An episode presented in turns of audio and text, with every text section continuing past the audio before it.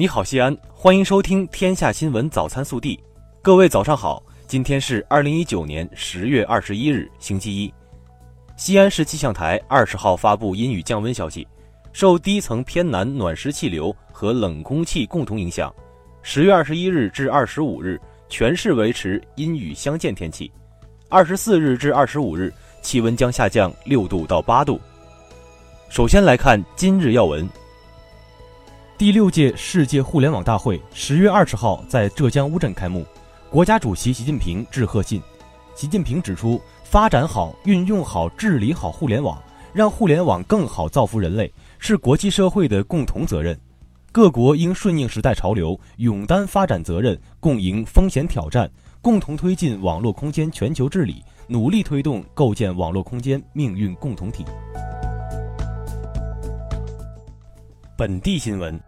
十月二十号，二零一九西安国际马拉松赛成功举办。今年是西安国际马拉松成功举办的第三年。本届赛事共有来自中国、日本、美国、新加坡、韩国、马来西亚、法国等三十个国家和地区的三万名选手参赛。市长李明远出席并颁奖。昨日，国家统计局陕西调查总队发布调查报告显示。陕西新型职业农民培育效果显著，新型职业农民队伍不断壮大，收入水平不断提高。截至二零一八年底，全省新型职业农民人数已达八万七千七百五十七人。受访的五百六十五位新型职业农民，二零一八年人均年收入为二点八万元，是全省农村居民人均年收入的二点五五倍。日前，央行长安号票运通供应链创新模式在西安国际港务区正式发布。长安号国际物流贸易企业持运单、货运火车票，就可享受方便快捷和年利率百分之四点五左右的融资。十月十八日，记者从国际港务区获悉，该模式下的首单融资已于近日完成。十月二十号下午，在现场观众阵阵掌声中。为期三天的2019西安航展飞行表演活动顺利画上句号。虽然当日上午突降雨水，依然没有减弱广大市民群众和航空爱好者的热情。特技飞行表演队伍向现场观众呈现了精彩的收官表演。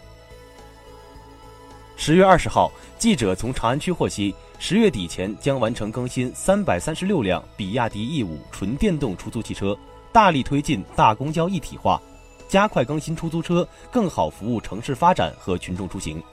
预计二零二零年底，辖区全部燃气客车将被新能源空调车型取代。四年前，作为中国陕西第三十二批援非医疗队成员，张丽娟踏上离祖国万里之遥的苏丹，战胜重重困难，和队友一起出色完成为期两年的援助任务，让外国友人竖起大拇指，夸赞中国医生真棒。当地小孩更是亲切地称她为“中国妈妈”。回国仅一年多时间，张丽娟又被选入中国陕西第三十五批援非医疗队，二度援非，并将于今日飞抵苏丹，开展为期一年的医疗援助工作。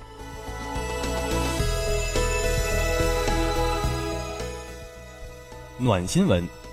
十月二十日，西安国际马拉松开跑，二十九岁的轮椅女孩纪燕挑战半马。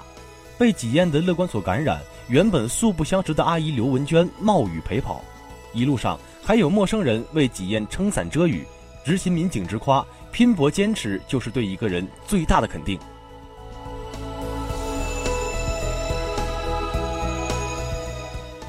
国内新闻，近日，记者从民政部获悉，今年六月至九月，全国清退不再符合条件的低保对象九十二点八万户，一百八十五万人。新纳入低保九十六点五万户，一百八十五点四万人。地方各级民政纪检监察机构共发现或收到移交问题线索三百八十九条，其中立案一百六十件，问责干部一百八十二人。二十号，从中国最高人民法院获悉，该院就加强审判监督管理工作印发意见，坚持让审理者裁判，由裁判者负责。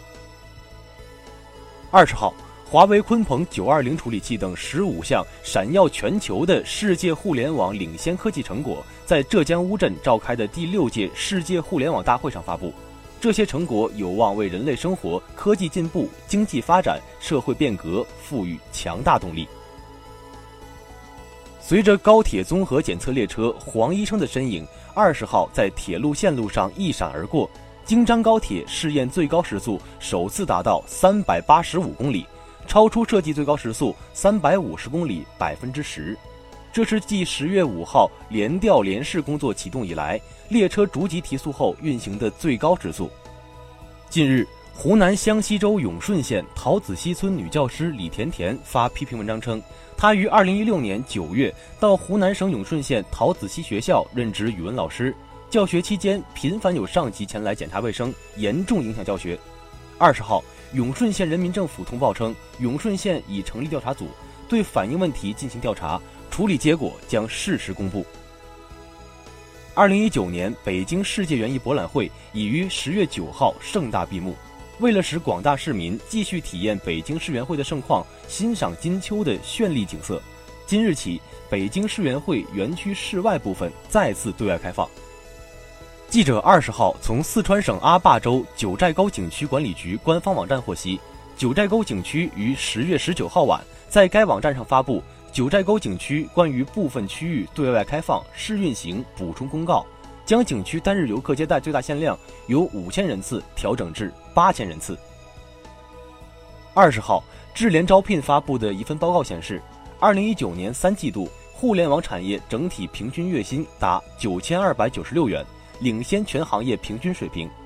在互联网产业子行业中，网络游戏的平均薪酬最高为一万零五十四元每月，成为互联网产业中第一个平均月薪过万的子行业。二零一八年一到五月，五 G 相关岗位平均月薪为一万零八百三十九元，二零一五年一到五月为一万五千六百四十四元，增长率达百分之四十四点三三。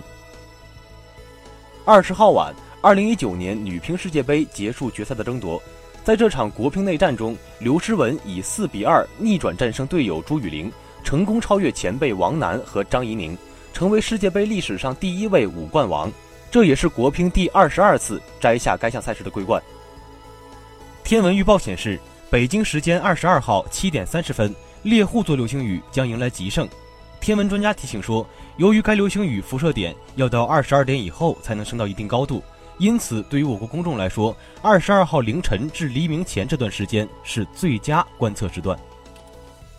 据猫眼数据，截至十月二十号十八时三十四分，中国机长累计票房达到二十六点七一亿，超越《速度与激情八》，升入中国电影市场影史票房前十。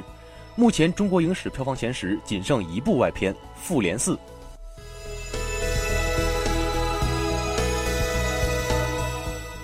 热调查，为缓解中小学生午餐难、接送难问题，本月起，郑州陆续在全市中小学推行早上推迟上课、中午统一配餐、下午放学免费延时托管等措施。午餐全市统一供应，学校每天对饭菜留样监测。放学后，老师辅导学生写作业、开展课外活动等，可自愿参加，被网友称为“官方带娃”，你怎么看？更多精彩内容，请持续锁定我们的官方微信。我们明天不见不散。